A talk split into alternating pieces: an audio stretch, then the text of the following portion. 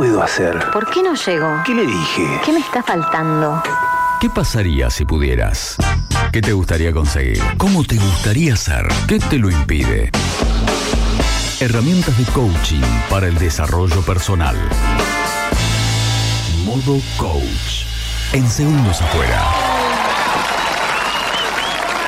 Bienvenido nuestro querido coach Fabián Ibáñez. ¿Cómo está Fabi? ¿Cómo fue la semana? Bienvenido. Buen día, ¿cómo están? Muy bien, bien, bien. muy bien. Linda semana como todas. Qué bueno, qué buena onda. ¿Cómo, cómo lo ves a tu pollo para de cara a, lo- a los 21K de, de Quequén que se anotaron el otro día? Me acabo de enterar y se me derrumbó el mundo.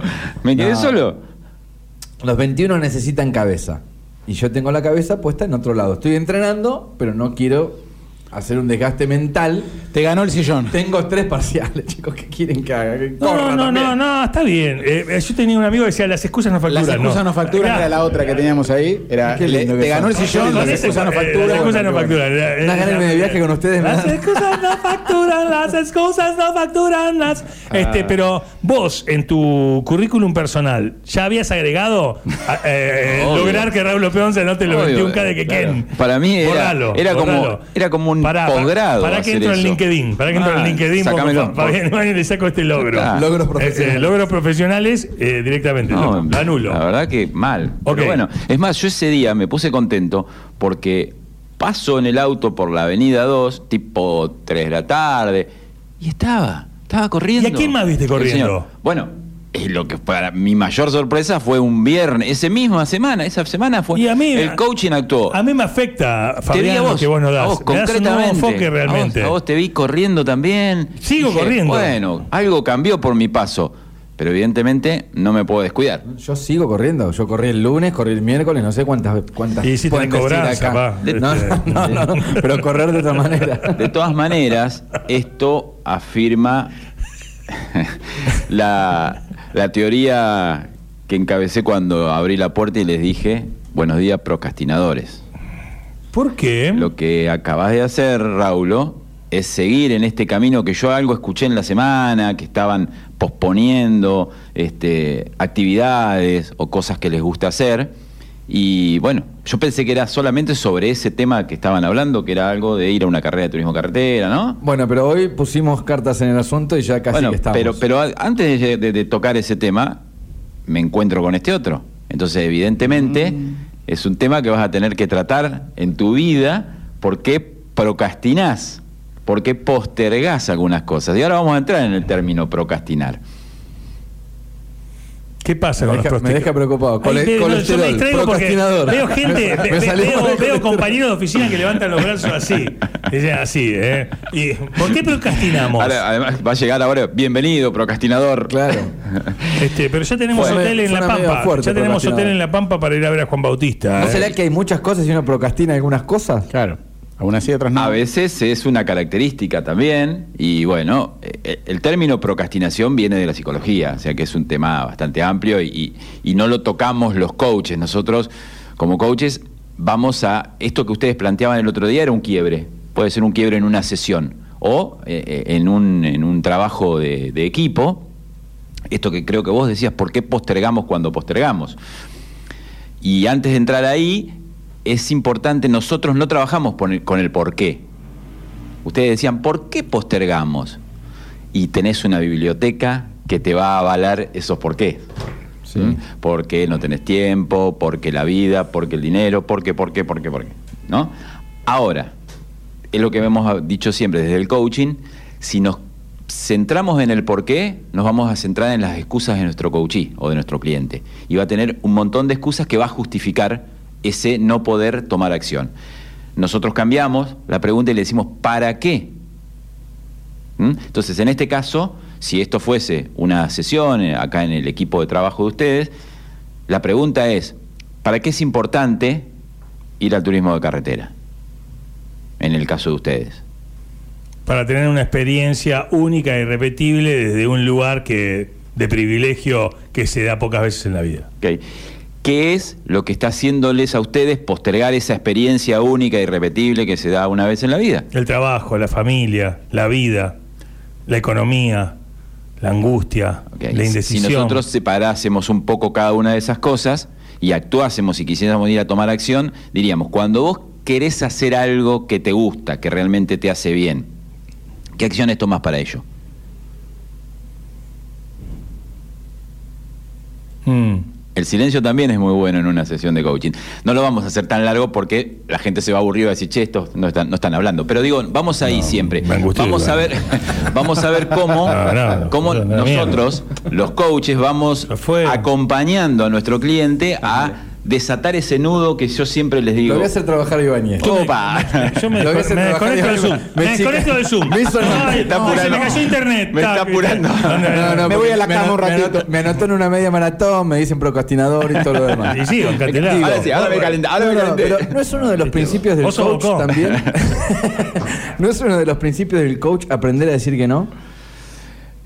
Sí, claro. eh, O- o aprender a decir que no Es es, una de las es una de las declaraciones- más importantes, más que uno de los principios. Bueno, sí, porque sí. hay algunos no correctos. En este caso yo digo, quizá me, me expongo a correr una media maratón cuando tengo otras cosas, por poner en un escritorio de una computadora muchas carpetas como abiertas, y digo, ¿por qué no termino de cerrar esto?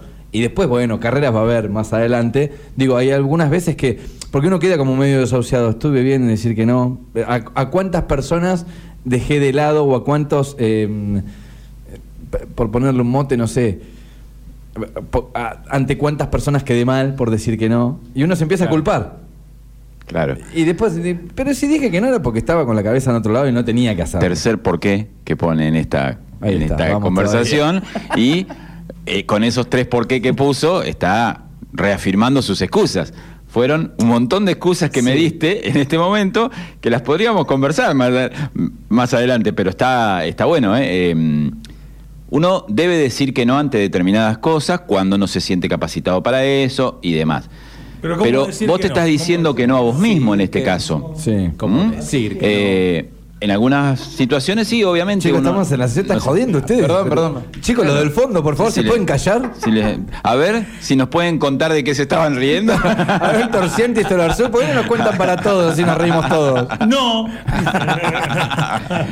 No. Bueno, eh, pero de ahí venía el tema de que, que fue una linda conversación que tuvieron ustedes y, y hay que ponerle foco a eso cuando a veces estamos postergando eh, actividades o cosas que nos hacen bien y nos gustan, preguntarnos eso, ¿no? ¿Y para qué lo haríamos? ¿Y, y- y- y qué es lo que nos, nos brinda todo eso? ¿Y cómo vamos a tomar acción? Y ahí empieza, bueno, empezamos a fechar el momento, cómo lo vamos a hacer, usted en este caso la carrera, cuándo vamos a ir, cómo lo vamos a hacer, cómo vamos a preparar todo eso. Y ahí se genera también eh, un cambio de energía. ¿eh? Está bueno, son las influencias positivas y influencias negativas. ¿Cómo, ¿Cómo conectamos con el otro? Por supuesto, yo estaba listo para empezar a correr, Raúl se baja la carrera, no corro. Es como, como una influencia negativa, ¿no? Eh, eh, eh, Gracias. eh, Es tu culpa. No, no, me que- pusieron que- una Sería tu, tu líder negativo, sería. pasó- Yo no influencio a nadie. Es una semana al año negativo, después tengo 51 semanas positivas, pero esa semana déjame aprovechar. Este, Te está dejando influenciar rápidamente también. Entonces, este, claro, por eso, ¿cómo, cómo, ¿cómo es que podemos conectar las personas realmente, ahora sí entrando en el tema del día, ¿no? En este modo coach, este, para, a ver, eh, eh, desarrollar empatía, eh, que- que queremos generar una conexión con otra persona, Mm. estimularla para, para hacer algo. ¿Cómo, ¿Cómo es que se hace eso? Uno de los temas que habíamos preparados para hoy era esto que en PNL, y nosotros lo trabajamos mucho también desde el coaching, se llama rapport. Rapport es, es esa empatía que tratamos de generar con el otro. Eh, en una sesión de coaching es eh, esa empatía que vamos a generar con nuestro cliente y lo hacemos a través de un espejeo corporal, ¿sí? es ponernos en el lugar del otro, es tomar las mismas actitudes que tiene el otro para poder identificarnos. Eh, ¿Se acuerdan cuando hablábamos de- de- del lenguaje gestual, que es el que ocupa gran parte de nuestra comunicación? Entonces, en una sesión de coaching, si nosotros, y en la vida también, ¿eh? porque esto nos va a pasar, esto lo podemos llevar a otros ámbitos, pero en una sesión de coaching, cuando nosotros vemos a nuestro coachee que está muy cerrado, que está con los, con los brazos cruzados, que es, es- es un síntoma de que se está sintiendo incómodo, de que es algo que, que le- lo está transitando, muy fuertemente, lo que nosotros tratamos de hacer ahí es tratar de abrirlo, porque eso es, eso es una gran manifestación. Cuando cruzamos los brazos ante, ante algo que no estamos de acuerdo, eh, es un bloqueo que estamos poniendo. Entonces, ¿qué hacemos nosotros? Con nuestra, nuestro lenguaje gestual empezamos a abrir, yo estoy, estoy haciéndolo acá y no se ve, pero digo, lo, lo voy a poner en palabras también, empezamos con nuestras manos a tratar de llevarlo al coach, a nuestro coachee, para que abra los brazos, para que se saque, salga de la posición en la que está. Eh, tratamos de sentarnos de la misma manera. Si el coachee se acerca a nosotros, nosotros no nos vamos a alejar, nos vamos a acercar también un poco a él, porque eso nos va, nos va poniendo en el mismo lugar nos pone a la misma altura. Esto que a veces hablamos, eh, vieron que cuando uno entra a algún lugar este, y el gerente está sentado en, un- en una silla siempre más alta y nos mira desde arriba, eh, bueno, tratar de ponerse al mismo lugar, que es lo que a veces le aconsejamos a los líderes. Eh, che, baja tu, tu silla. O Cuando el Pon- entrenador se agacha para hablar con el nene.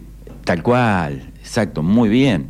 Eh, porque desde arriba un nene vería una cosa inalcanzable. El entrenador no solamente se agacha para que lo escuchen, se agacha para ponerse a la misma altura, al mismo nivel. Y, eso, es el rapport.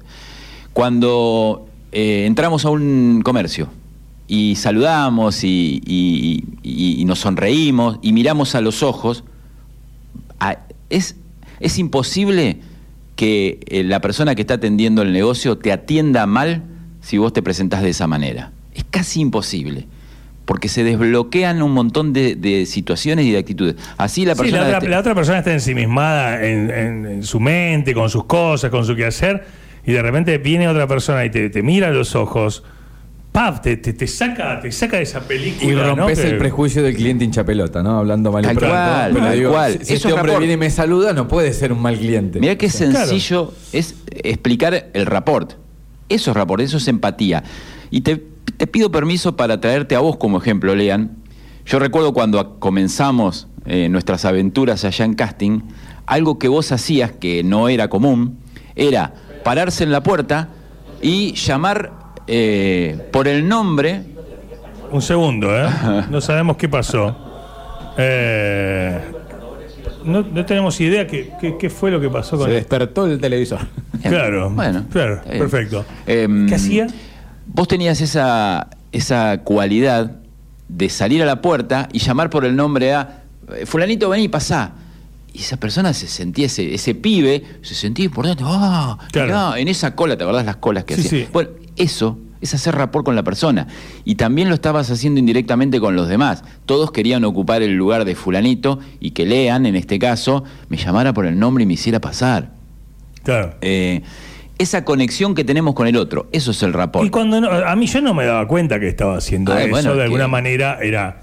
Pero eh, se- esas son conductas que se, se aprenden, se, Claro. se enseñan. Se- Son conductas que en algunos casos se tienen, como en el tuyo, naturalmente, eh, sin darse cuenta, eh, y, se van aprendiendo. Obvio, es, es una herramienta que se aplica. El rapport, nosotros cuando damos cursos, talleres, eh, enseñamos lo que es el rapport para que la persona pueda desarrollarlo, pueda llevarlo adelante. Es lo que te decía, cuando trabajamos con líderes y, y- y vamos a su oficina a, a tener una conversación para ver cómo vamos a hacer el diagnóstico y demás, y nos encontramos que el tipo nos está mirando en una silla desde arriba, lo primero que le decimos Bajate es, "Ey, del pony". Baja Claro. la silla. ¿Qué la pasa? silla. ¿Vos ¿Qué- siempre, yo siempre tengo hablas así con tus empleados? Bájalo. Un par de amistades, tengo un par de amigos con los cuales me veo esporádicamente eh, y, y si comparto un par de días, los que están alrededor o, o las esposas, así, eh, dicen, se ven y se mimetizan. Mm. Sí. No sé, yo no lo veo siempre a Raúl, me encuentro cada seis meses y de repente al segundo día dicen, boludo, estás hablando como Leandro y vos haces los gestos de Raúl, o sea, es como, te pasa un poco eso con personas que tenés mucho cariño Sí, o esas cosas. Mucho cariño, mucha admiración. Pero a- antes de entrar a eso, déjame que, que les, que les marque también algo ahora, que lo- no que lo marque, que lo, que lo señale así recién, mientras nos veía que los tres estamos sentados en, el, en la misma, a la misma altura. ¿Qué pasaría si yo ahora estoy hablando con ustedes, te tengo a vos, Lean, enfrente y vos estás parado ahí? ¿Sabés lo que me da a mí? Es la sensación de que te querés ir de la conversación. ¿Sí?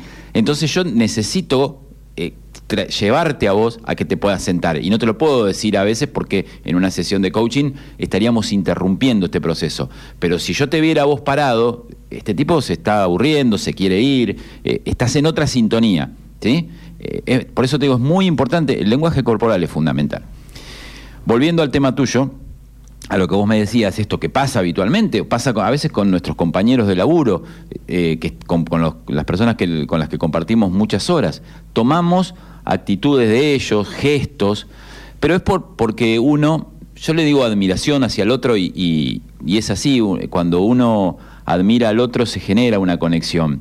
Eh, y tratamos de aprender lo que nos gusta del otro y lo hacemos hasta inconscientemente esto, esos gestos que el otro hace, eh, esa postura que el otro tiene que nos parece muy copada, eh, se nos, nosotros la, la- La la imitamos. adaptamos, la imitamos, sí, eh, claro, y eh, pasa habitualmente, pasa esto, los chicos que se parecen a los padres, mira, camina como el papá.